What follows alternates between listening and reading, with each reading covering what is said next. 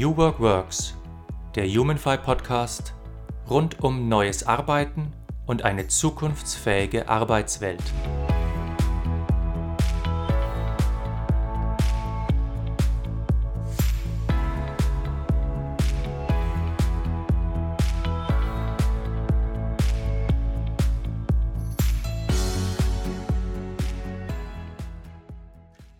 Herzlich willkommen, liebe Hörerinnen und Hörer, zu einer neuen Folge von New Work Works, dem Humanfy Podcast. Ich bin Markus Fäth und meine heutigen Gäste sind Jens Alsleben und Jörg Ristau. Jens und Jörg, herzlich willkommen. Ja, moin aus Hamburg. Guten Morgen. Jawohl, von, von, Nord nach Süd geht alles durcheinander. äh, Jens und Jörg, äh, erzählt doch mal den, den Hörerinnen, den Hörern, die euch jetzt noch nicht so gut kennen äh, wie ich, ähm, was macht ihr und wer seid ihr? Ja, Jens, fang du mal an, genau. Du hast ein großes Mikro. Ich auch. ähm, ja, also mein Name ist Jens Alsleben. Äh, ich äh, werde äh, bald 56, wohne in Hamburg, bin von Haus aus eine Kölsche Jung und mich hat äh, ein langes Arbeitsleben vom Militär über Investment Banking, Private Equity äh, hingeführt auf die Menschseite. Ich äh, bin äh, heute ähm, systemischer Coach und äh, Führungskräfteberater äh, und habe mit dem Jörg zusammen eine gemeinsame Gesellschaft, die nennt sich die große Freiheit.com. Jörg, over to you. Okay, mein Name ist Jörg Ristau. Ich bin geboren in der beschaulichen Pferdestadt Celle und ähm, bin seit äh, 20 Jahren selbstständig mit der großen Freiheit.com und begleite Unternehmen und äh, Unternehmer dahin, dass sie äh, mit einer, auf eine leichte Weise äh, erfolgreich werden. Also meine Geschichte ist oder mein, meine, mein, warum ich das mache, ist der Grund ist, ich habe ähm, nach dem BWL-Studium äh, habe ich bei einem Konzern angefangen und habe ähm, mich da absolut nicht wohlgefühlt. Die Unternehmenskultur, ähm, ich sage den Namen auch nicht, die war absolut unterirdisch. Und äh, ich habe gedacht, ich muss hier raus, das, das geht gar nicht. Und dann habe ich ähm, gekündigt, bin als Jugend- und Sportanimateur zu Robinson Club. Das sollte eigentlich nur eine Auszeit werden und habe da aber gemerkt, das ist genau mein Ding, also wie da gearbeitet wurde. Wir waren wirklich ein ein richtig echtes Team. Wir waren wie Freunde und wir hatten super Führung. Und da habe ich, das war der, der Prototyp dessen, was ich heute mache. Also ich begleite Unternehmen tatsächlich dahin, ähm, dass sie so energetisch miteinander arbeiten. Das funktioniert auch nur dann, wenn die Leute alle sich selbst was wert sind und wenn sie das lieben, was sie tun. Und das treibt mich an. Hm. Ich habe jetzt gerade in der Selbstdarstellung von euch festgestellt, äh, dass wir drei eigentlich ich sage mal ganz grob, den gleichen Weg haben. Also wir haben, ich habe auch mal im, im, Konzern gearbeitet, in der normalen Wirtschaft, in Anführungszeichen. Jetzt bin ich ein bisschen so auf die, auf die Menschseite gewechselt. Ähm, glaubt ihr, dass dieser Bewusstseinswandel in der Wirtschaft, dass man sagt, wir haben bis jetzt normale Verhältnisse, normal in Anführungszeichen, es geht um äh, Gewinnerzielungsabsicht, es geht um Rendite etc., dass dass irgendwann mal nicht nur wir drei hier sitzen und sagen, wir sind auf die Menschseite gewechselt, sondern dass uns das in der Wirtschaft als Gesamtes bevorsteht? Also wenn ich, wenn ich überlege, ich habe im Schwerpunkt damals im Studium, vielleicht war ich deswegen auch sensibler, äh, bei Professor Pullig ähm, war unser Schwerpunkt Unternehmenskultur. Das hat damals, es hat, tat mir immer ein bisschen leid, eigentlich niemanden wirklich interessiert. Es gab sicherlich Unternehmen, die waren überdurchschnittlich erfolgreich, weil sie eine gute Unternehmenskultur hatten, aber das war noch lange nicht der Grund für andere zu sagen, ich gucke mal hin, ob es noch besser geht, wenn ich mit den Menschen anders umgehe. Und wenn ich jetzt die letzten 20, 22 Jahre Revue passieren lasse, ist da schon sehr, sehr viel passiert. Und was mich am meisten freut, ist, dass immer mehr Menschen oder Unternehmer und, und Führungskräfte in oberen Ebenen erkennen, dass sich ähm, ich sag mal, Freude bei der Arbeit, wirkliche Inspiration und einen, äh, einen Profit, einen hohen Profit, äh, dass sich das nicht ausschließt. Und der Leuchtturm im Moment, der das beweist und wo das auch jeder nachlesen kann, weil erzählen kann man ja viel, das ist der Bodo Jansen, den Jens und ich auch schon im Podcast hatten, der erzählt hat, ähm, wie sein Wandel war und äh, wie menschlich sein Unternehmen geworden ist und wie viel erfolgreicher er damit geworden ist. Und von daher glauben, glaube ich, glauben wir daran, dass sich da noch viel tun wird. Naja, ich, ich, äh, wenn ich ergänzen darf, ich glaube, äh, Change passiert immer dann, wenn man selber zu einer neuen Erkenntnis gekommen ist äh, oder wenn einer einem die Pistole äh, in den Mund schiebt ans Zäpfchen äh, und sagt, wenn du dich jetzt nicht änderst, äh, dann drücke ich ab. Ähm, so, das heißt also, es äh, muss ein, wirklich ein externer, eine externe Notwendigkeit erkennbar sein, dem man nicht, der man nicht mehr ausweichen kann. Und ich Mhm. glaube, es sind hier zwei Effekte, die äh, zusammenkommen. Also zum einen äh, haben viele Menschen heute eine ganz andere Erkenntnisstufe für sich selber, was sie von ihrem Leben wollen und dass eben Arbeit äh, nicht alles andere zur Seite schiebt, sondern äh, dass eben Arbeit ein wichtiger Bestandteil ihres Lebens ist, aber nicht der einzig äh, seligmachende. Ähm, das war natürlich in anderen Generationen anders, aber Gen Y, Z haben da eine ganz andere Sicht drauf. Äh, und zum anderen ist es natürlich das demografische äh, Thema, ähm, der, der Marktdruck, der dann auch dazu führt, dass viele Unternehmen äh, gar nicht anders können, um Talente zu bekommen und zu halten, als, ich sag mal, individueller und situativer zu führen autokratisches äh, Führungsverhalten abzulegen, äh, weil sonst einfach die Produktivität äh, in kürzester Zeit in den Keller legt. Also ich glaube, es sind zwei Effekte, äh, die ähm, sich gegenseitig verstärken, die dazu führen, dass auch heute schon äh, immer mehr Unternehmen äh, anfangen, ihre Arbeitsbedingungen und ihre Sicht auf ihre Mitarbeitenden ganz neu zu regeln. Mhm.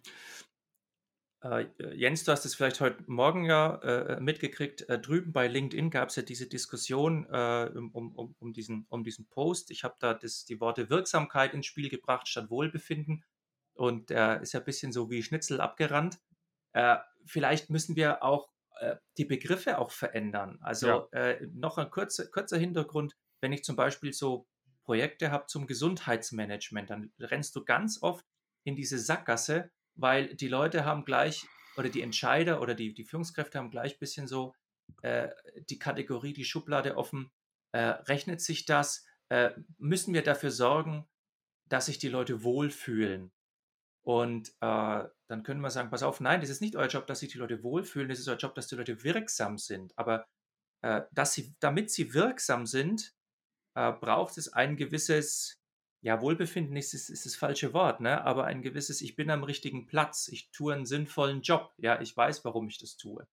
Äh, also was mir eben da gerade einfällt, ist, dass wir vielleicht mit, mit neuen Begriffen an die Wirtschaft ran müssen, damit wir eine Brücke bauen. Was, was, was spricht denn gegen den Begriff Wohlbefinden?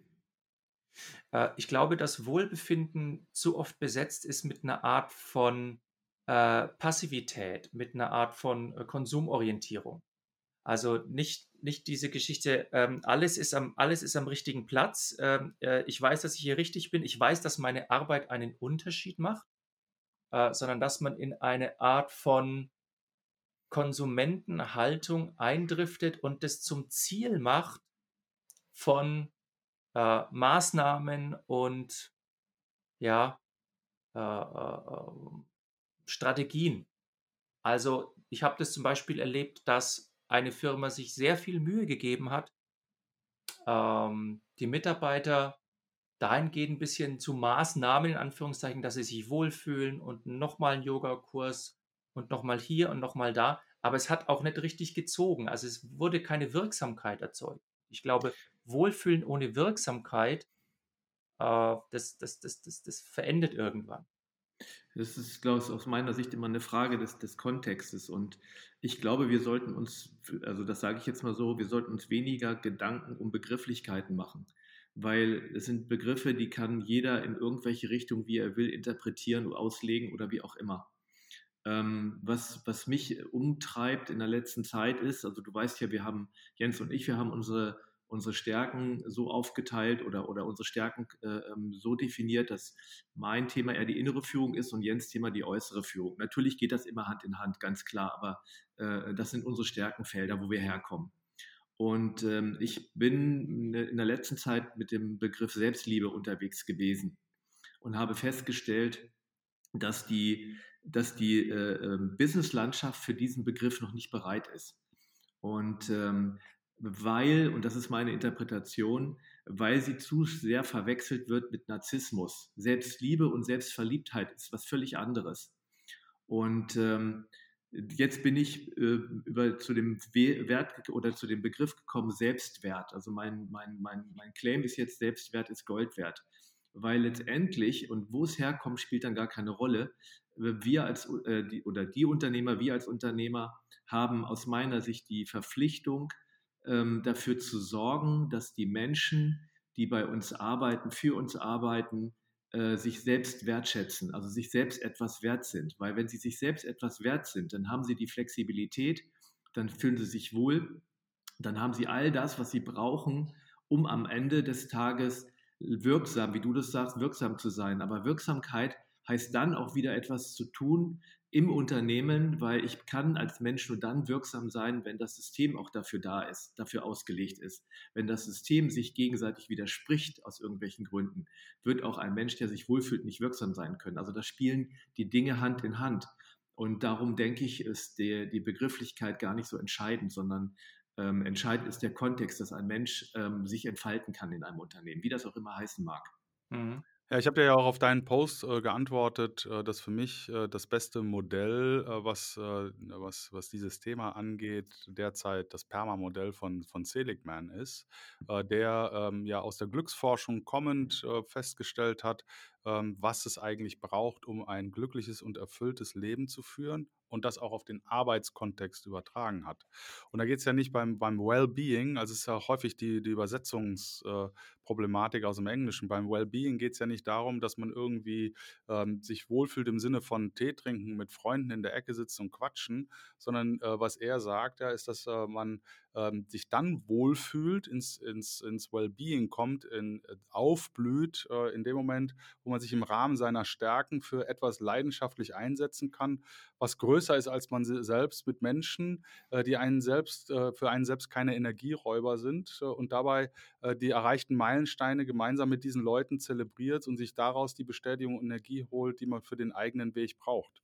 Und wenn man das aufs Arbeit, auf den Arbeitskontext überträgt, ähm, dann auch in die Führung Führung guckt, und darüber sprechen wir heute, dann ist die Aufgabe von den Führungskräften überhaupt erstmal zu erkennen, was haben meine Leute für Talente, was haben die für Stärken, ähm, was, äh, wie kann ich ihnen einen, einen Sinn vermitteln, diese Purpose-Thematik, wie kann ich das, äh, Bezie das Beziehungsumfeld so gestalten, dass die Leute angstfrei leben? Wie kann ich ihnen einen Denkraum geben, äh, in dem sie äh, sich gegenseitig inspirieren können und auch einfach kreativ und innovativ einfach denken können, etc. pp. Und dann, wenn man sich das mal, wenn man sich in sich reinhorcht, wie sich das anfühlt, äh, dann merkt man ja selber schon, was da für eine positive Energie entsteht. Da will man ja hin und da will man ja auch leisten. Da weiß man aber auch, man kann wirksam sein im Rahmen seiner Fähigkeiten, weil ihn, weil einen selber niemand behindert hat. Und das ist, und dann fühle ich mich wohl, dann fühle ich mich wertgeschätzt, dann fühle ich mich zu Hause im Arbeitskontext. Da kann ich nämlich sein, wie ich bin und werde so gesehen, wie ich bin und kann äh, agieren im Rahmen meiner Fähigkeiten und Fertigkeiten. Und das, da müssen wir hin. Hm. Ich habe mich neulich mal, fällt mir jetzt gerade ein, ich habe mich neulich mal äh, mit einem, also ich komme ja vom Land und da trifft man auch öfter Bauern und äh, da habe ich mich mit einem Bauern über Unternehmenskultur äh, unterhalten und da hat er es sehr auf den Punkt gebracht. Er hat gesagt, glückliche Kühe geben einfach mehr und bessere Milch.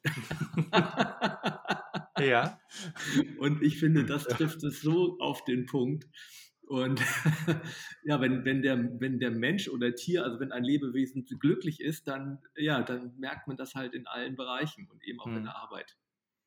Aber ich glaube, das kann man wieder in den falschen Hals kriegen, weil dann kommt wieder jemand und sagt, ach ja, ihr macht ja nur in Anführungszeichen die Leute glücklich, damit sie mehr Milch geben, ne, damit das irgendwie, damit ihr noch ein bisschen mehr rausholt und so weiter. Aber ich finde, äh, man kann Wirksamkeit oder Wohlfühlen und Produktivität nicht gegeneinander ausspielen. Es hat ja beides seinen Platz äh, in der modernen Wirtschaft.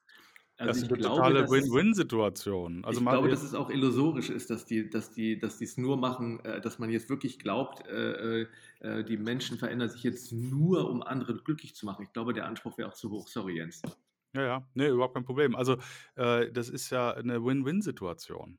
Also ist äh, im Gegenteil. Also wenn ich die Möglichkeit habe, äh, zu sein, wie ich kann, mein Bestes zu geben und dann auch noch unterstützt werde von meinem Umfeld, was soll ich da dagegen haben? Weil du, weil du hast ja recht, der Mensch möchte ja, möchte ja wirksam sein. Der Mensch möchte ja irgendwo das Gefühl haben, wert zu sein. Ähm, und äh, wenn ich die Möglichkeit habe, das zu tun, werde ich mich doch dagegen nicht wehren. Und wenn das am Ende des Tages äh, meiner Employability hilft, äh, wenn das Unternehmen ähm, dadurch dann entsprechend prosperiert, ich Arbeitssicherheit habe, die Ruhe habe, mein, mein Leben zu finanzieren mit etwas, was ich leidenschaftlich gern mache, warum soll ich mich denn dagegen wehren? Wieso soll ich dann äh, jemanden ähm, auf die Idee bringen, dass mein Arbeitgeber mich ausnutzt? Das ist ja völliger Blödsinn. Mhm. Ja, und ich brauche ja nicht alles hinterfragen. Also äh, ich, ich finde, äh, das, ist, das macht es sehr kompliziert, wenn man immer äh, hinter der Küchentür irgendwie einen Bösen vermutet, nur weil er Gutes tut. Also ich glaube, das würde die ganze Geschichte sehr doch in Stocken bringen. Aber ist es nicht genau unser Problem, dass wir immer misstrauischer werden, dass, wir, dass uns das Vertrauen verloren geht, in, egal ob man jetzt in ein Unternehmen reinschaut oder in die Gesellschaft? Also ja, ich nehme eher eine Verschlimmerung dieses Zustandes wahr, als dass wir jetzt sagen, komm, jetzt reißen wir uns mal zusammen, hey, ist doch eine Win-Win-Situation, äh, schließt sich nichts aus. Ja, das, das Problem aber, ist. Äh, die Frage ist, wo, wo, wo, lacht, wo ist, was ist Hände, was ist Ei? Ja, das Problem ist, äh, dass die Systeme und Einzelpersonen, Rollen nicht mehr glaubwürdig sind. Warum sind sie nicht glaubwürdig? Äh, weil sie nicht äh, authentisch sind, weil sie nicht das tun, was sie sagen und weil das, was sie tun und was sie sagen, nicht zu dem passt, wie man sie, wie man sie spürt. Ja, ich meine, das, das, das Hauptproblem ist, dass die Leute äh, die eine Unternehmenskultur prägen. Und das ist nun mal in der Regel die oberste Führungsebene. Also mal als, als äh, äh kurzer äh, Seitenanmerkung. Die meisten Unternehmen in Deutschland haben unter 1000 Mitarbeiter. Und in diesen Größenordnungen ist die Führungsebene 1 kulturprägend. Das heißt, die Chefs machen die Unternehmenskultur. Und wenn die Chefs sagen, wir sind jetzt plötzlich alle agil und sie selber sind es nicht, ja, whatever agile means, äh, wenn die Leute sagen, wir sind jetzt alle, ähm, ja, wir achten jetzt auf Wirksamkeit, aber sie tun es nicht, äh, das spüren die Menschen. Die Menschen haben eine hohe Sensibilität dafür, ob etwas echt ist oder nicht. Und wenn wir ein System ändern wollen, dann muss das System als echt empfunden werden über einen so langen Zeitraum, dass dann das einsetzt, was so wichtig ist, nämlich das Vertrauen in das, was man da sieht und das, äh, das ist die Hauptaufgabe. Die Leute, die Kultur prägen, müssen darauf achten, dass sie kontinuierlich das, was sie sagen, tun, auch wirklich leben, meinen, atmen und dafür auch Raum geben. Ihr arbeitet ja mit äh, vielen Führungskräften zusammen. Ihr habt ja auch eine, eine Community äh, gegründet äh, für Führungskräfte. Äh, wie erlebt ihr die denn? Was treibt die denn gerade um? Das, was die umtreibt, ist aus meiner Sicht in erster Linie das Thema, wie schaffe ich es, dass mir meine Mitarbeiter vertrauen. Mhm. Und ähm, die Diskussion hat, oder ich sage mal, die ist, die ist seit der Digitalisierung, greift dieses Thema Vertrauen um sich. Und das zahlt auch auf das ein, was wir gerade gesagt haben. Die Menschen haben viel zu sehr gemerkt, dass der Unternehmer keine Absicht für sie hatte, sondern nur für sein Unternehmen. Und ich sage jetzt mal, bleib jetzt mal bei dem, bei dem äh, Milchkuh-Beispiel. Der hat seine Kühe schlecht behandelt, aber von ihnen erwartet, dass sie gute Milch geben. Und das funktioniert nun mal nicht. Und ähm, jetzt durch Homeoffice ist das Ganze noch beschleunigt worden, ähm, weil, die, weil er die Kontrolle nicht mehr hat. Also Führung bedeutete in den vergangenen vielen Jahren in erster Linie Kontrolle. Noch so ein Relikt aus der Zeit der Industrialisierung. Da musste man Menschen auch kontrollieren, weil ihnen die Arbeit keine, keinen Spaß gemacht hat, was aber in der Natur der Sache lag. Und man hat dann das Führungsverhalten wenig geändert, als die Menschen immer mehr dahin kamen, dass sie sich in ihrem Beruf auch selbst verwirklicht haben. Und wenn ich mich selbst verwirkliche und da steht einer hinter mir und kontrolliert mich, dann verliere ich irgendwann die Lust. So und und äh, wenn ich aber nur gelernt habe, mit Kontrolle zu führen, dann ist es für mich schwierig, den Schwenk hinzubekommen, Menschen plötzlich zu vertrauen. Und ich, es gab eine Situation, da war ich einer, bei einer Podiumsdiskussion, da war der Leiter des Arbeitsamtes hier in äh, oder Arbeitsagentur äh, in Hamburg, ein Unternehmer und ein Digitalisierer. Die saßen zusammen auf der Bühne. Und ähm, dann ging es darum, äh, ein Unternehmen zu digitalisieren. Das war das eigentliche Thema. Und der Unternehmer wehrte sich und wehrte sich und wehrte sich. Und dann äh, habe ich angefangen zu fragen, weil ich hatte nicht den Eindruck, dass es um das Thema Digitalisierung bei dem Unternehmer ging sondern worum es ihm eigentlich ging, war das Thema Transparenz, weil Digitalisierung bedeutet auch zum großen Teil Transparenz. Und äh, also das heißt auf beiden Seiten. Vorher war die Transparenz und das Wissen war ja immer nur beim Unternehmen, aber nicht beim Unternehmen, äh, beim, beim Mitarbeiter. Der hat immer nur die Brocken bekommen, die er brauchte, damit er seinen Job machen konnte. Und die Digitalisierung ist ja ein totaler Gamechanger. So, und dann habe ich ihn äh, immer weiter gefragt und plötzlich wurde der sauer, weil er sich von mir in die Enge gedrängt fühlte und brüllte in den Saal, wieso soll ich denn oder wie soll ich das denn machen, dass ich jetzt plötzlich meinen Mitarbeitern vertraue? So, und da mhm. habe ich gesagt, genau das ist der Punkt. Und ich glaube, das ist auch das, was der, wir sagen ja immer, Deutschland ist, ist hinten dran mit Digitalisierung. Das steht dem auch entgegen. Es ist nicht die Technik, es ist das Vertrauen, es ist der Faktor Mensch. Und, äh, und jetzt durch die durch den, das Homeoffice entsteht plötzlich eine Notwendigkeit. Vorher konnte man sich ja immer abducken. Das ist ja auch so typisch deutsch, dass ich gerne Menschen abducken. Und äh, ich kann mich noch daran erinnern, als das Internet kam, habe ich mit vielen gesprochen, die haben gesagt, naja, wir hoffen, dass es wieder vorbeigeht. ähm, es ist aber geblieben. Und, und, so gibt es viele Dinge, die einfach bleiben. Und so wird auch dieser, dieser Wandel bleiben. Und, und jetzt ist es wirklich das Kernthema der Führungskräfte, ist das Thema Vertrauen und Vertrauen beginnt mit Selbstvertrauen. Und da liegt der Hase im Pfeffer. Also die Leute, mit denen wir arbeiten, die sind ja alle schon mal an den Punkt gekommen, wo sie sagen, äh, ich muss mich äh, für mein persönliches Wachstum, ähm, muss ich mich mit anderen auch zusammensetzen und äh, mir den Spiegel vorhalten lassen. Das ist ja schon mal ein, ein Grad der Erkenntnis, äh, den haben viele ja noch nicht. Mhm. Äh, deswegen können wir natürlich also mit unserem Klientel kann man wunderbar arbeiten, weil die sagen, okay, ähm, ich möchte etwas ändern, ich möchte mich entwickeln, ich weiß, äh, das, was äh, früher galt, gilt zukünftig nicht mehr und ich möchte äh, mit einer inneren, größeren inneren Ruhe an bestimmte Themen rangehen. Ähm, ich vermute, dass viele Menschen, äh, die in führenden Positionen äh, sind da draußen, ähm, sich noch an die alte Methodik klammern, in der Hoffnung, dass das, was sie können, also ihre, ihre Führungskomfortzone, sie noch äh, in die Pension trägt. Ich sage mhm. das mal ganz, ganz, oder in die Nachfolge oder so. aber unterschwellig sagt das Unterbewusstsein, was ja viel klüger ist als das Bewusstsein, ich glaube, das reicht nicht mehr. Also da, da entsteht gerade äh, auf der, in der Führungsetage eine innere äh, Zerrissenheit zwischen dem Gefühl, äh, ich muss was ändern, der Angst, äh, wie soll ich das tun und der Hoffnung, äh, dass ich das nicht wirklich tun brauche, weil ich weiß, es wird mir wehtun. So, hm. und äh, das ist, äh, das ist wie so ein bisschen, vielleicht ein blödes Beispiel, wie so ein angeschossenes Reh. Ne? Also ähm, die Leute wissen nicht so recht, äh, was, was in ihrer Gefühlswelt los ist. Und das Ärger, das äh, kommt dann in Ärger, in, äh, ich sag mal, größere Stressbelastungen, das, das Thema des Burnouts, das Thema der ähm, vielleicht auch, ich sag mal, größeren ähm, ja, Fehlentscheidungen, die sich aneinanderreihen und so weiter. Und äh, das ist, äh, glaube ich, ein, eine schwierige Phase, in die wir jetzt reinkommen, die nächsten fünf bis zehn Jahre, weil wir ja eigentlich äh, im Sinne auch von New Work heute schon eine Führungsgeneration bräuchten, die äh, komplett selbstreflektiert, offen ist äh, für, die, für die neuen Methoden, in einem engen Dialog steht mit der jungen Generation und sich selber auch immer wieder in Frage stellt. Und diese Transition äh, Periode, die müssen dann so Leute wie wir oder wollen so Leute wie wir eben begleiten, damit möglichst viele, ich sag mal, nahtlos von der einen in die, in die andere Führungswelt auch reinkommen. Hm. Äh, ich habe auch zufällig heute Morgen nur so mal so einen Artikel, äh, bin ich drüber geflogen, da ging es um äh, auch Digitalisierung, was darf der Chef und was darf er nicht. Und da kam ein bisschen so raus, äh, dies, auch diese Vertrauenskrise, also dass man jetzt die digitalen Tools dazu benutzt, eben äh, noch mehr zu kontrollieren, noch mehr Protokolle zu verwenden, einfach weil man, weil die, weil die Not eben groß ist. Man, man geht nicht den persönlichen Schritt ins Vertrauen, sondern man nutzt jetzt ganz viele Tools der technischen Überwachung, um seinen alten Führungsstil, das alte Führungsverständnis vielleicht aufrechterhalten zu können. Ja, good luck. Viel Spaß. Genau. Also was, was im Moment äh, ein, ein, ein, eine, eine Bewegung ist, das merken wir auch. Und äh, natürlich kann man das machen.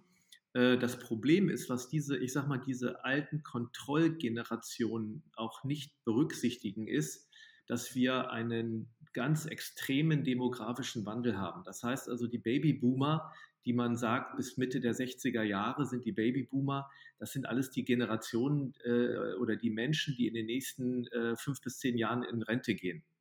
Und wenn Sie diesen Führungsstil beibehalten mit Kontrolle, dann werden Sie irgendwann nur noch sich selber kontrollieren können weil die Menschen, die gut sind, also ich muss, muss unterscheiden, die, die wirklich einen gefühlten Selbstwert haben, die lassen das nicht mit sich machen. Und die haben, und das ist der große Unterschied, die haben genug Möglichkeiten, genug Alternativen.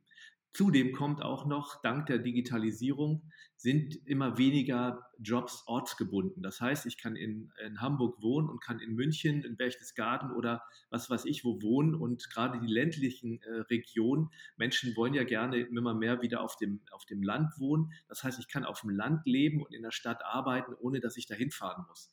Und äh, das ist nochmal ein ganz krasser Wandel, den diese älteren Generationen nicht auf dem Schirm haben. Von daher ist dieses Verhalten, was du gerade geschildert hast, unternehmerisch suizidal genau. aus meiner Sicht.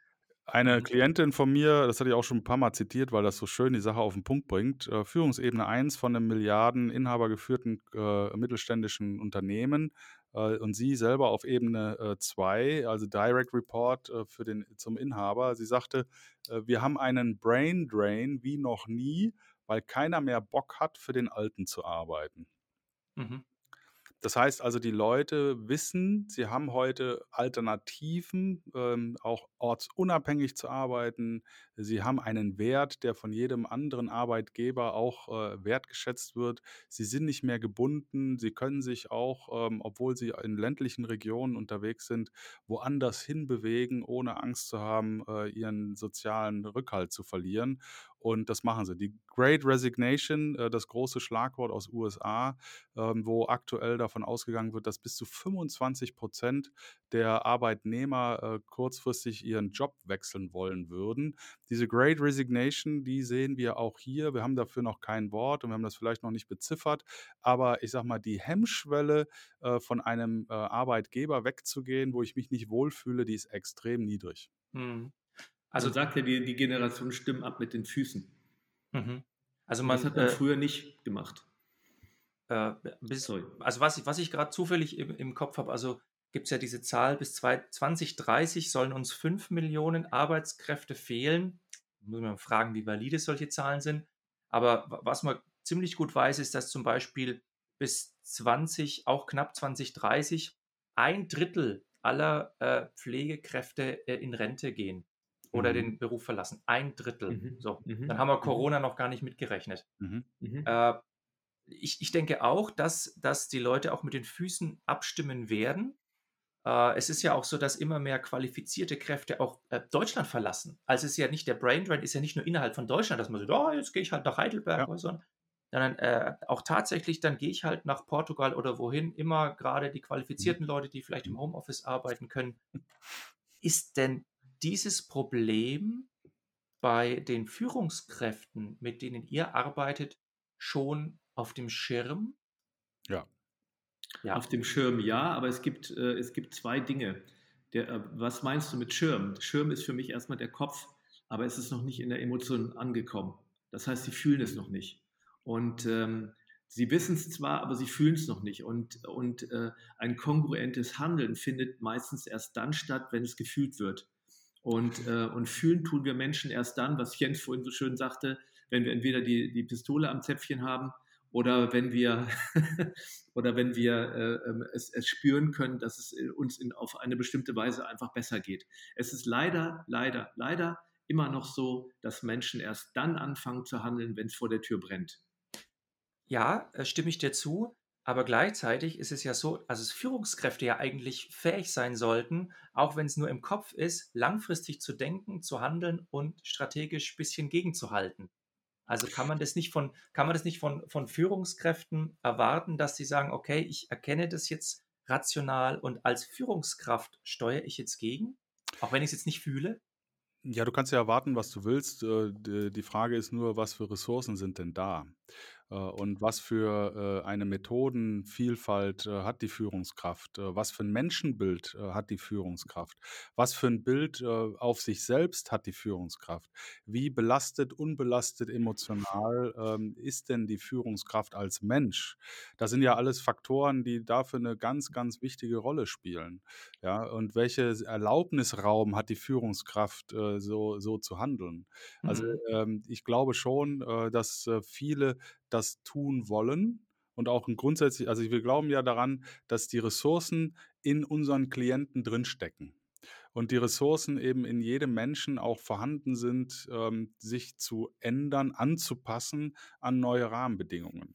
Die, Frage ist nur, äh, wie viel Raum haben Sie, Erlaubnis, das zu tun und welche Fähigkeiten bringen Sie mit, ähm, Ihre eigenen Emotionen da auch entsprechend äh, zu, zu spiegeln äh, und mit sich selber in Dialog gehen. Und da sind wir ja beim Jörg. Das Thema der inneren Führung, der Selbstführung, der Selbstwert, der Selbstliebe ist ja maßgeblich, um Vertrauen auch nach außen äh, aufbauen zu können.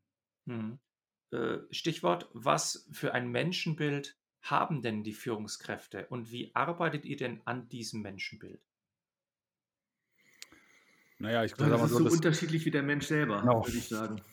Also es gibt, äh, die, die Range ist weit. Das äh, ist ja Führungskräfte, ich sage das immer ein bisschen spaßhaft, Führungskräfte sind ja auch Menschen. Und, äh, und diese Menschen haben eben ihr, ihr, ihr, ihr, Menschenbild und das ist von bis. Also es, ich würde nicht sagen, dass es da ein, ein besonderes ähm, Menschenbild gibt, was irgendwie sich von den anderen Menschen, die es auf dieser Welt gibt, großartig unterscheidet. Was Führungskräfte allerdings immer im, im Kopf haben müssen, ist, dass es in, nicht nur um Friede, Freude, Eierkuchen geht, sondern dass sie letztendlich äh, irgendwie Leistung abliefern müssen. Und das färbt das vielleicht ein bisschen ein. Aber ansonsten äh, gibt es äh, alles Mögliche an, an Menschenbildern. Und wenn ich das gucke in der Praxis, äh, um jetzt nochmal den, den Schwenk zu machen, auch äh, in Richtung Generationenwechsel. Es gibt Menschen, die, äh, also ältere Generationen, auch Unternehmer, und das muss man auch sagen, die erfolgreich geworden sind mit ihrer Methodik. Das heißt also, die sind in einer Zeit erfolgreich geworden, wo das, die, ich sag mal, dieses Soldatentum in der Mitarbeiterschaft tatsächlich auch en vogue war und passte. Und diese Menschen verstehen jetzt nicht, dass jetzt plötzlich alles anders sein soll. Und sie haben auch nicht die Ressourcen, das, äh, weil sie das in sich gar nicht spüren, das zu verändern. Und darum ist einer, ein wichtiger Punkt aus meiner Sicht, die Selbstreflexion würde reichen, wenn diese Unternehmer, die jetzt äh, jenseits der 60 in der Regel sind, ähm, den, den Schneid hätten und, und, und, den, und in sich den Selbstwert fühlen würden, dass sie nicht davon abhängig sind von dem Unternehmen wie so ein, vom Tropf und sagen, ich übergebe das der nächsten Generation. Und da erlebe ich beides. Es gibt äh, Unternehmer, die sind so reflektiert, das haben wir auch im Kundenkreis. Der hat es sehr früh seinem Sohn, obwohl er noch gar nicht so alt ist, seinem knapp über 30-jährigen Sohn übergeben. Und ich kenne aber auch andere Fälle, wo die äh, Mitte 60 sind, eine, eine, eine äh, Menschhaltung haben, noch wie aus der Steinzeit und, und äh, unheimlich Schwierigkeiten haben loszulassen, weil sie nichts anderes haben. Es gibt ja diesen Unternehmertypus, der quasi mit dem Unternehmen verheiratet ist und eine Frau und Kinder laufen nebenbei. Dieser Typus hat unheimlich Schwierigkeiten loszulassen. Hm. Ah, ist es nicht dieses Coaching-Dilemma? Die Leute, die ein Coaching machen, die haben sowieso einen leichten Zugang bis hin zur Selbstreflexion und können sich in Frage stellen und die Leute, die es am nötigsten hätten, die sind aber so in ihrer Haltung, dass sie sagen, ah, nee, komm, geh mir weg, ich weiß doch schon alles. Ja, und das Wissen ist ja eben nicht das Entscheidende, aber das stimmt schon. Also ja. in, der, in der Tendenz äh, sind es schon die Menschen, die äh, schon mal eine Gehirnbindung weiter äh, reflektiert haben, will ich es mal so sagen. Wobei, wobei, auch da muss ich, äh, glaube ich, nochmal äh, das Licht ein bisschen anders beleuchten. Da, sind, da draußen sind ganz viele, das erlebe ich jetzt zum Beispiel aus meiner Industrie. Also ich komme ja aus der Hochfinanz sozusagen. Äh, ich habe ja 27 Jahre ähm, in Investmentbanking und Private Equity gearbeitet. Und mein altes Netzwerk, bestehend aus, ähm, ich sag mal, Anwälten, Unternehmensberatern, Restrukturierern, äh, Managern, ähm, mit denen ich ja auch äh, häufig spreche, da sind viele überhaupt erstmal froh, ähm, dass äh, sie wissen, da wird ein Coaching-Angebot äh, angeboten von Leuten, die ihre Lebenswirklichkeit nachvollziehen können. Also ich glaube, da ist äh, durchaus ähm, die Erkenntnis, es wäre nicht schlecht, wenn ich mal mit jemand anderem reden würde, weil an der Spitze einsam sind sie alle. Ja, und äh, das, äh, die, die Hoffnung, irgendwie sich auch mitteilen zu können mit ihren eigenen Sorgen, weil jeder unserer Klienten und auch jeder Führungskraft, das unterstelle ich mal da draußen, die wollen ihre Sache ja richtig machen. Die gehen ja, die stehen ja nicht morgens auf und sagen, heute ähm, verkacke ich es mal wieder, auf Deutsch gesagt, äh, mit, mit Vorsatz, sondern die wollen ihre Sache richtig machen. Die wollen erfolgreich sein, die wollen ihre Mitarbeiter nicht vergraulen. Da ist grundsätzlich erstmal ein positiver Vorsatz. So, und äh, dann eben äh, haben sie, stehen sie aber alleine mit ihren Themen. Ja, das, wir haben zum Beispiel einen Vertrauenskreis, äh, das ist ein Format, wo wir fünf Unternehmer für vier Monate zusammenbringen und die nichts anderes machen, als sich vier Monate lang dabei zu unterstützen, ihre eigenen Ziele zu erreichen. So, und wenn plötzlich vier Unternehmer, die deine Lebenswirklichkeit verstehen, dir helfen, deine persönlichen Ziele zu erreichen, dieses Solidarprinzip, das erlebt der normale Unternehmer, die normale Führungskraft ja gar nicht mehr. Da ist ja auch gar kein Vertrauen in äh, das eigene Netzwerk. Äh, und äh, diese Auseinandersetzung mit jemandem wird gerne angenommen. Das Angebot äh, Coaching, klassisch, die Schublade, in, äh, in der Coaching steckt, äh, die sieht aber ein bisschen anders aus. Es ist immer noch so nach dem Motto, der hat es nicht drauf, dann kommt ein Coach und dann kann er es. Was ja völliger Quatsch ist. Es geht ja nur darum, Spitzensport. Es keiner äh, wird Olympiasieger äh, ohne Mentalcoach. Es geht nur darum, für sich selber in eine größere Klarheit zu kommen. Und das kann ich äh, am besten auch machen, wenn ich jemanden habe, der mir als Reflexionsfläche dient und mich dabei begleiten kann. Also Coaching muss in eine völlig andere äh, Wahrnehmung kommen. Und dann bin ich sicher, gibt es da draußen noch viel mehr, äh, die das regelmäßiger machen würden. Mhm. Und dann komme ich jetzt, wenn ich jetzt mal die, die Eigenführung sehe, weißt du, äh, Markus, ähm, wir, wir sprechen jetzt von Führungskräften und von deren Mitarbeitern, von deren Führung. Wenn ich jetzt ähm, mal die äh, Büchse öffne und gucke mal in die Führungskraft selber, ähm, dann erlebe ich es immer wieder, dass Menschen, und das wäre mir ja auch so gegangen, das ist ja ein Teil meiner Geschichte, ähm, Führungskraft geworden sind, äh, unter einem gewissen Erfolgsdruck stehen, und äh, quasi dieses, äh, diesen Weg, den sie aus welchen Gründen auch immer sie mal eingeschlagen haben, äh, gar nicht wegkommen, auch wenn sie es gerne würden. Und, ähm, und dann ist, ist so die Frage, und das ist ähm, mein persönlicher Ansatz, äh, wenn ich mit Führungskräften arbeite, was ist eigentlich mit dir? Was macht dich glücklich? Und wie kannst du das, was du heute tust, mit dem verbinden, von dem du als Kind mal geträumt hast? Das ist meine Geschichte. Ich verbinde meinen Traum Schauspieler, Sänger oder Tänzer zu werden mit, mit, mit meinem BBL-Studium und dem, was ich da gelernt habe. Und äh, darum mache ich den Job, den ich mache. Und ich glaube, wenn die Führungskräfte, äh, die, es muss ja nicht immer gleich der komplette Ausbruch sein, aber wenn, wenn sie mal gucken würden, ähm, wo stehen sie persönlich gerade mit ihrem Glücksgefühl, mit ihrem eigenen äh, ähm, äh, mit, ihren, mit ihrem eigenen Leben und würden das in Verbindung bringen mit dem, was sie, von dem sie als Kind geträumt haben, weil da ist unheimlich viel Energie drin, die quasi gar nicht genutzt wird. Und das in eine gute Verbindung bringen, das ist manchmal nur eine Änderung der Blick, des Blickwinkels. Und schon sieht die Welt wieder ganz anders auf, denn was ich in mir selber spüre, was ich mir selber erlaube, es hat auch viel mit Erlaubnis zu tun. Und das stehe ich auch meinen Mitarbeitern zu. Und wenn ich merke, was da für ein Energiepotenzial drin steckt und für Leistung am Ende des Tages, dann bin ich auch fähig, das mit meinen Mitarbeitern zu, zu machen. Und das ist, glaube ich, der, der, der springende Punkt. Ich glaube, wenn wir die Landschaft verändern wollen, die Welt verändern wollen, ich sage das jetzt mal so ein bisschen pathetisch, dann äh, ist es so, das auch, weiß auch jeder, dann ist es manchmal ganz sinnvoll, mal in die Kindheit und Jugend zu gucken, was da noch für Potenziale äh, schlummern, die wir, die wir nutzen können für in unserer Erwachsenenwelt. Mhm. Ich habe jetzt äh, gerade gehört von euch beiden, äh, Jens, äh, du hast den Spruch gebracht, an der Spitze ist es einsam, dann dieser Club mit den fünf Unternehmern, die sich treffen. Äh, Jörg, jetzt hast du gesagt, äh, guck doch mal in Kindheit und Träume. Ist es dann tatsächlich so, dass Führungskräfteentwicklung oder ich sage mal Persönlichkeitsentwicklung der Führungskraft nicht stattfinden kann in einem Format, in einem Horizont innerhalb des eigenen Unternehmens, weil da die Atmosphäre vielleicht zu politisch ist, zu kontraproduktiv, zu viel Abhängigkeiten? Also das Thema ist die Schamgrenze, sich zu öffnen. Äh, die ist sicherlich da äh, und ist natürlich äh, umso stärker ausgeprägt, je unsicherer äh, man sich individuell fühlt. Also wenn ich die Sorge habe, dass mir dann der, der Kollege da einen Strick draus dreht, wenn ich mich mal öffne, dann werde ich mich nicht öffnen. Wenn ich die Sorge habe, dass der Chef davon erfährt, äh, dass ich irgendwelche äh, Ängste geäußert habe und dass äh, sich Karriere hinderlich für mich auswirkt, dann werde ich mich nicht öffnen. Das ist wieder bei Vertrauen, ne? Wieder kannst ja, du ja, genau. genau. den Schwanz. Ja, Genau. Mhm.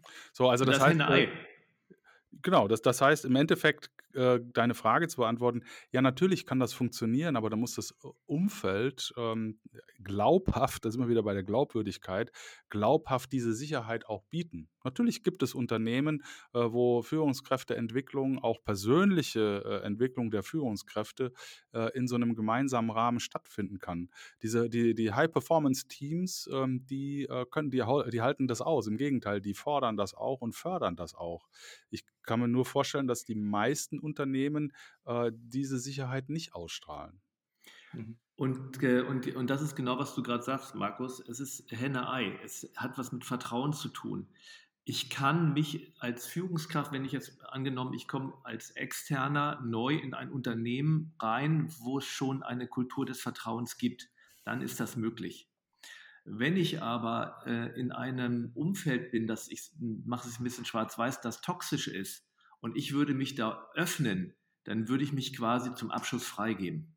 Mhm. Ähm, das bedeutet, und ähm, das bedeutet, ich muss die Kraft, äh, mich zu ändern oder die, den Raum, mich zu ändern, außerhalb suchen. Wenn ich denn überhaupt will, das Unternehmen, wenn ich überhaupt die Absicht habe, das Unternehmen zu verändern. Also erstmal geht es ja um mich. Dann ist die Frage, ob ich wieder zurück will in das Unternehmen. Ich sage mal damals mit, äh, auch ich als Beispiel, ich habe gemerkt, in dem Unternehmen, wo ich war, in dem Konzern, wo ich war, mein, mein ursprünglicher Plan war, ich wollte so ein, so ein Jahr Auszeit machen, so ein Sabbatical. Ich wollte mich selber, ich habe gemerkt, mir fehlt hier was, hier zu überleben, das kriege ich nicht hin. Das, äh, mir, mir fehlt ir irgendwas, das ist mir zu, zu politisch, zu, zu toxisch. Und ähm, dann äh, haben die aber gesagt, nee, entweder du kündigst oder, oder, oder du bleibst hier. Und dann habe ich gesagt, okay, ich kündige. Und dann war ich, wie gesagt, für mich war dieses Jahr, was, wo ich raus war, ein großer Teil Persönlichkeitsentwicklung. Das klingt zwar immer schön, Jugend- und Sportanimateur, ist es auch, aber ich habe verdammt viel gelernt. Also ich habe mehr gelernt als sonst wie in meinem Leben in diesem einem Jahr über Menschen, über Führung, über Miteinander, über Beziehung.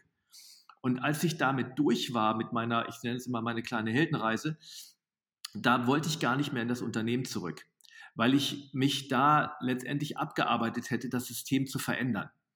Und ähm, das heißt also, wenn eine Veränderung stattfinden soll, dann ist A die Voraussetzung, dass derjenige das irgendwie außerhalb die Kraft holt und dann Verbündete im Unternehmen sich sucht, die das ähnlich machen, um dann die Kultur zu verändern. Ansonsten, wenn es ein Einzelner ist, der in eine große Organisation geht, dann, äh, dann wird es schon schwierig. Das ist nicht unmöglich, aber es wird schwierig. Ein, ein Thema, wa- was mir auch nochmal so wichtig ist, ist äh, diese EBIT-Relevanz. Ne? Also so nach dem Motto, wofür muss ich jetzt diesen ganzen Klamauk hier machen? Ähm, wenn ich, äh, ich habe also eine, eine äh, Kennziffer im Kopf, äh, die hat was zu tun mit dem Flow-Erleben. Du wirst es wissen. Äh, Menschen, die im Flow sind, sind bis zu 50 Mal leistungsfähiger als Menschen, die außerhalb ihres Stärkenfeldes unterwegs sind. Also wenn ich es schaffe, als Unternehmer zu verstehen, wie ich meine Mitarbeitenden in den Flow kriege, und Flow heißt, dass die in ihren Stärkenfeldern unterwegs sind, äh, dass die an etwas arbeiten, was sie gerne tun und äh, dass die sich herausgefordert fühlen. Also wenn ich dieses Flow-Erleben erzeugen kann als Arbeitgeber, äh, dann habe ich eine Performance, eine auch, auch Performance, die äh, nachhaltig ist, die ist, steht in überhaupt gar keinem Vergleich zum normalen Arbeitsempfinden. So, und wenn ich das jetzt umsetze, äh, eben auf EBIT, auf nackte Zahlen, auf Cashflow, ähm, dann ist es einfach evident, ähm, dass eben, wenn ich es schaffe, im Trend meine Mitarbeiter heute häufiger in den Flow zu kriegen als gestern, dass ich dann meine Performance steigere, at no cost. Ich muss nur wissen, wie ich das hinkriege und das in Übereinstimmung bekomme mit meinen Unternehmenszielen. Und das kann man lernen. Und wenn ich das mit einem äh, vernünftigen Menschenbild kombiniere, nämlich den Glauben an meine Mitarbeitenden habe, dass sie das können, ähm, und ich äh, meine Menschen, äh, die ich, für die ich Verantwortung habe, auch mag und ihnen äh, zutraue, dass sie wachsen können, äh, dann äh, schlägt sich das doppelt und dreifach in der Unternehmensperformance wieder. Da bin ich fest von überzeugt. Und da gibt es auch genug Evidenzen mittlerweile.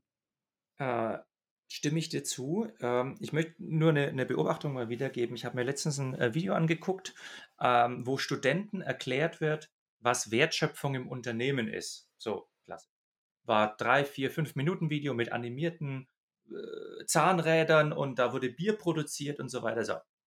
Äh, es tauchte nur in einer Szene für ungefähr fünf Sekunden ein Mensch auf. Hat kurz mal gewunken, und da, der war irgendwas, ich weiß nicht, Vorprodukt oder so, keine Ahnung. So. Äh, also ich glaube, wir, wir, ich, bin total bei dir, aber wenn wir jetzt zum Beispiel einen Podcast gemacht hätten, wir hätten gesagt, pass auf, wir unterhalten uns eine Dreiviertelstunde über Wertschöpfung, dann hätten wir uns eigentlich nur fünf Minuten über Menschen unterhalten dürfen und den Rest, ey, netto Wertschöpfung, Vorprodukte und so weiter. Ähm, wie, wie schaffen wir das, dass die menschliche Wertschöpfung, ich nenne das jetzt mal so, in der Führungsphilosophie, im Arbeiten, im Denken von Führungskräften einen höheren Stellenwert bekommt? Das ist eine Frage. Also. Da, da antworte ich mal ganz spontan mit meiner Oma. Meine Oma äh, sagt immer, äh, tu keinem Menschen etwas an, was du nicht selber angetan bekommen möchtest. Ja, so, so wie man in den Wald reinruft, so schallt es zurück. Also wenn ich als Top-Führungskraft an Ebene 1 mal einfach davon ausgehe, wie komme ich in meine Leistungsfähigkeit? Was für Umstände brauche ich, damit ich maximal performen kann? Wo fühle ich mich am besten, am stärksten, am leichtesten in meiner Kraft? Wenn ich das dann übersetze und genau diese Umstände meinen Mitarbeitern biete, dann haben wir schon extrem viel erreicht. Ja, aber das ist so gefährlich, ne? weil der, die Führungskraft, die hat sich 20 Jahre selber ausgebeutet, schläft nur vier Stunden in der Nacht und sagt immer zu sich, go, go, go, egal was passiert. Äh, also ist, glaube ich, äh, eines, eine der Fallen im, im Führungsgeschäft ist, dass die eigenen Glaubenssätze oder Mechaniken, Denkmechaniken auf andere Menschen zu übertragen, oder? Ja, das stimmt. Und ähm, weißt du, jetzt, jetzt gehen wir mal von der Ebene 1 weg. Es ist ja letztendlich sind wir ja, äh, Führung beginnt ja im, äh, schon zu Hause. Deine Eltern sind ja schon mal die Führungskräfte, die du erlebst. Und ähm, wenn ich jetzt ähm, im, im, im, kleineren äh, Level gucke in Unternehmen, zum Beispiel Gastronomie, äh, da ist es äh, üblich gewesen, wenn du in der Küche gearbeitet hast, dass die Leute angebrüllt wurden. Und wenn da was nicht gepasst hat, dann haben die äh, den Blecheimer über den, Tür, über, über den Flur gesch gescheppert. Ähm, und ähm, ich habe viel mit der Gastronomie äh, in der Vergangenheit auch zu tun gehabt und, und da ist, das ist ja auch letztendlich Führung und die ist nicht unerheblich in der Küche. Weil wenn es in der Küche nicht funktioniert, dann kannst du den Laden dicht machen. Und dann sagen die, die alten, äh, ähm, die altgedienten äh, Küchenleute sagen dann, ich habe das auch so gelernt. Wieso soll der das denn besser haben als ich? Ganz genau. So mit, ja. mit dieser Haltung. Und ich glaube, vielleicht ein bisschen vornehmer ausgedrückt oder sowas, wenn du jetzt die Ebenen hochkrabbelst. Äh, äh, aber diese Haltung ist es am Ende des Tages, die den Führungskräften äh, äh selbst im Wege steht, erfolgreicher zu sein. Und das hat ganz viel mit, äh, mit Loslassen zu tun. Loslassen von alten Glaubensmustern, die du erfahren hast, wie auch immer. Und da ist schon echt eine ganze Menge ähm, Selbstliebe notwendig, Reflexion, weil ganz ehrlich, auch wenn du es so erlebt hast, toll, hast du es nie gefunden. Und dieses, diese ganze Diskussion jetzt mit Generation Y und so weiter, ja, die müssen uns erstmal zeigen, wie das Leben geht. Nee, gespürt haben wir das immer. Nur die Machtverhältnisse haben sich verändert. Äh, früher konnten wir uns das nicht erlauben. Jeder hätte gerne äh, ähm, sich selbst verwirklicht und, und äh, ein besseres Leben gehabt, einen Kicker im Büro oder was auch immer. Aber es war nicht gefragt.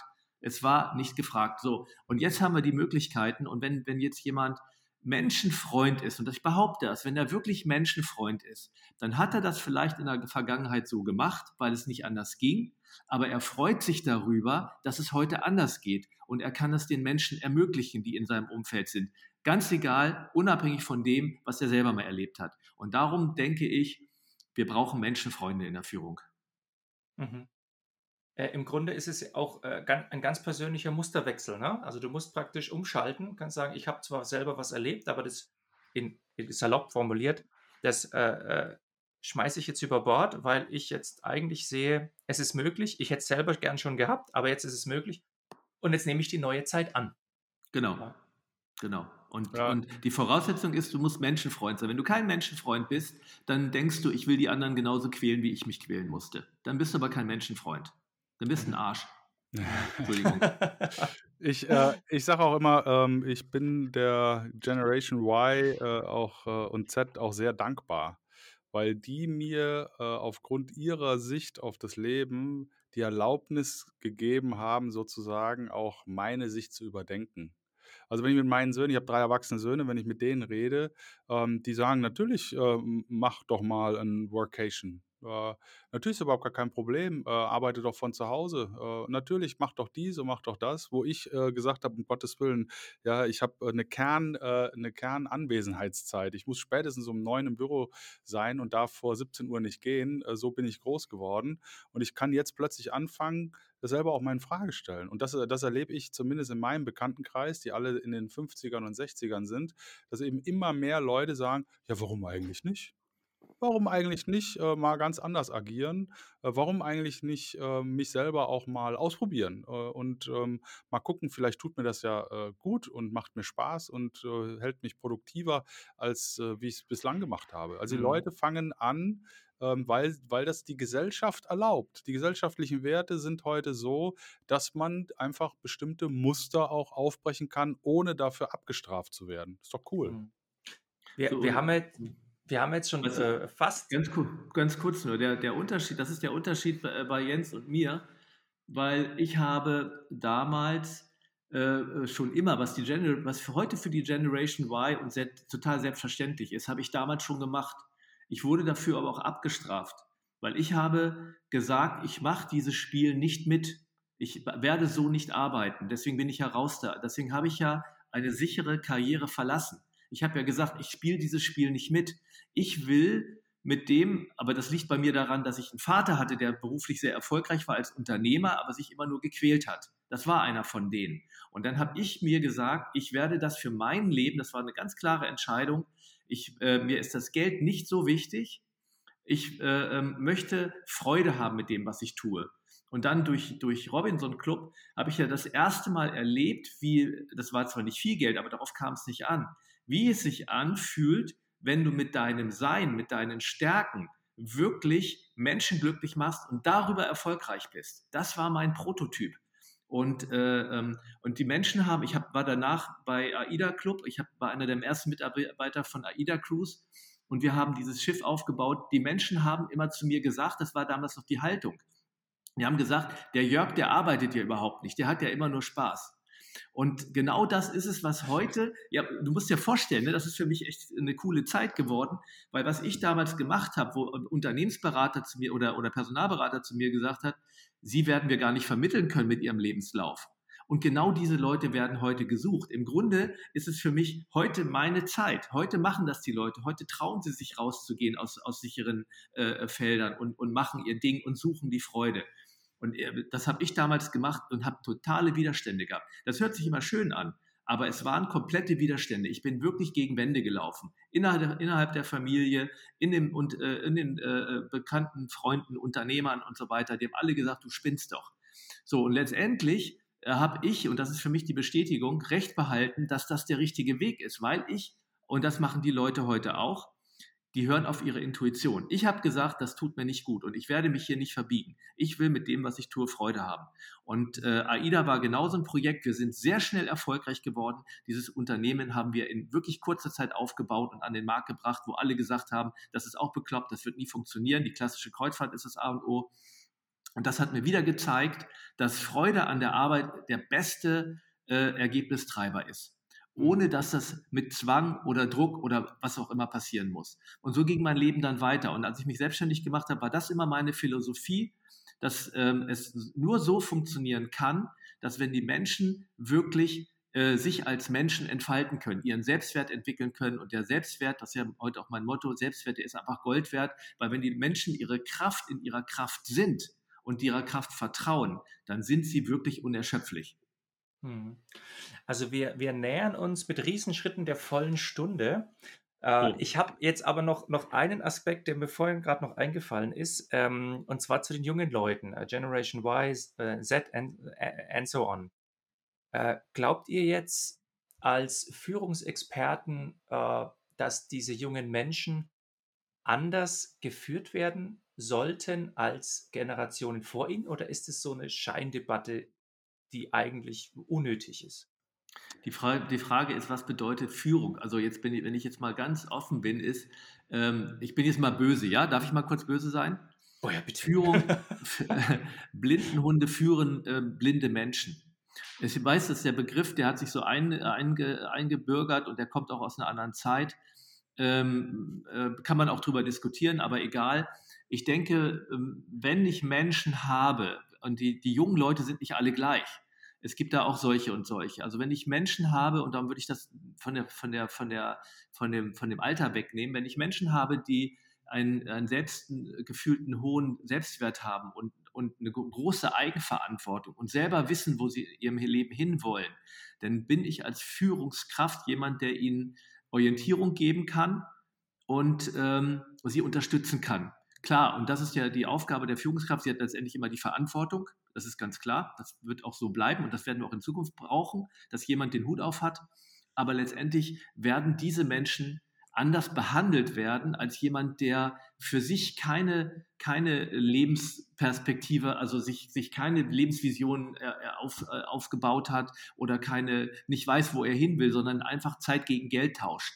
Den musst du sagen, was sie zu tun haben, weil sie sich selber nicht sehen können, weil sie sich selber nicht spüren können.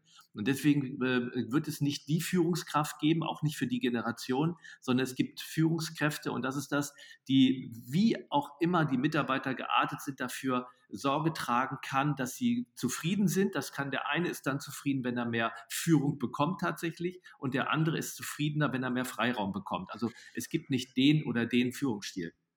Aber was man schon sagen kann, ist, äh, die Generation Y und Z sind natürlich anders sozialisiert als äh, die Babyboomer oder Generation X. Also ich bin klassischer Kriegsenkel. Ähm, ich bin äh, erzogen worden von zwei Flüchtlingseltern, die beide mit einem Koffer voller Hab und Gut neu angefangen haben nach dem Krieg, die natürlich äh, für die der Aufbau äh, ihres äh, wirtschaftlichen Lebens extrem wichtig war, die Angst hatten vor nochmaligem Existenzverlust und die das auch wunderbar auf mich übertragen haben.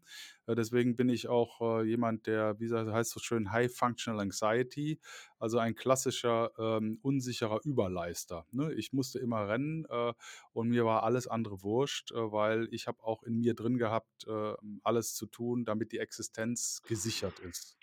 Ähm, für mich war damals in den 20ern die Wiedervereinigung ein lebensprägendes Ereignis. Äh, für mich ist das Thema Toleranz und Freiheit steht über allem und so habe ich meine Kinder erzogen, da, die, da, die, da. Also immer viel gearbeitet, toleranter Mensch, bla bla die Generation Y und Z, ähm, die eben groß wird mit äh, dem äh, Corona-Pandemie-Erlebnis, äh, mit der Klimakatastrophe, ähm, mit äh, der Tatsache, dass äh, soziale Systeme keine Sicherheit mehr geben, Rentensystem äh, funktioniert nicht mehr, die Arbeitgeber bieten keine Sicherheit, die müssen natürlich ähm, ganz anders auf ihre eigene Erwerbsfähigkeit gucken. Das heißt, für die ist das persönliche Wachstum extrem wichtig. Die müssen sich employable halten, die müssen auch länger arbeiten gehen, die gehen bis 70 plus arbeiten.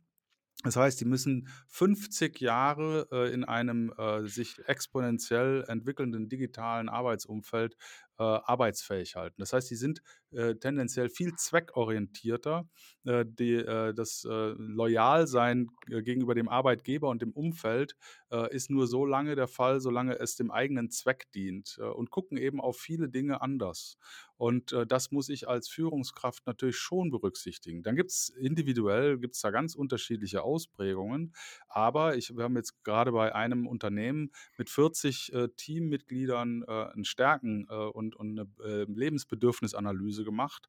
Und da zeigt sich eben, dass alle jungen Leute eine hohe Ausprägung hatten im Bereich der Zweckorientierung.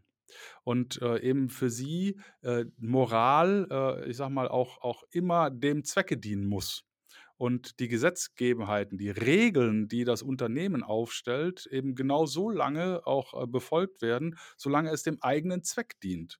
Und wenn ich das als Arbeitgeber nicht verstehe, was das bedeutet, ähm, dann verliere ich die Menschen, äh, wenn ich zum Beispiel auf unsinnige Regeln äh, poche. Ja, und ähm, zum Beispiel stechen, was weiß ich, du musst um 9 Uhr da sein. Ja, warum? Äh, dient nicht meinem Zweck, was soll das? So, und das heißt also, da gibt es tendenziell einfach ähm, Sozialisierungspunkte, die muss ich als Arbeitgeber bei der Gen Y und Z anders äh, verstehen und umsetzen in der Führung als bei den älteren Generationen. Mhm. Also das Thema Führung, das war nicht nur die letzten 100 Jahre spannend, es wird bestimmt auch die nächsten 10, 20, 30 Jahre immens spannend werden. Und ähm, ich möchte mich bei euch äh, bedanken für eure reichen Einblicke und eure individuelle Erfahrung. Mir hat es sehr, sehr viel Spaß gemacht. Und ähm, ich wünsche euch äh, jetzt erstmal viel Erfolg mit eurer Arbeit, Jens und Jörg, und danke euch nochmal für das Gespräch. Ja, vielen Dank an dich, äh, mein lieber Markus, auch dir bei deiner äh, Arbeit. Viel Erfolg. Äh, du bist ja jemand, der New Work besser kann als alle anderen. Äh, und wir folgen dir mit großer Freude und äh, saugen auf, was du alles noch äh, ähm, zum Thema New Work uns auch beibringen kannst. Das freut ja, mich. Ich da schließe ich mich an. Ähm, vielen Dank, lieber Markus. Es ist sehr inspirierend, mit dir zu sprechen. Und äh, was ich cool finde, ist, dass du teilweise auch provokative Fragen stellst, um uns ein bisschen zu locken, weil da kommen wir so ein bisschen aus der Reserve und das ist ja letztendlich das, äh, was dann auch das Salz in der Suppe ist. Und von daher hat mir das sehr viel Freude gemacht. Vielen Dank. Wunderbar. Bis dann. Bis dann. Ciao. Tschüss.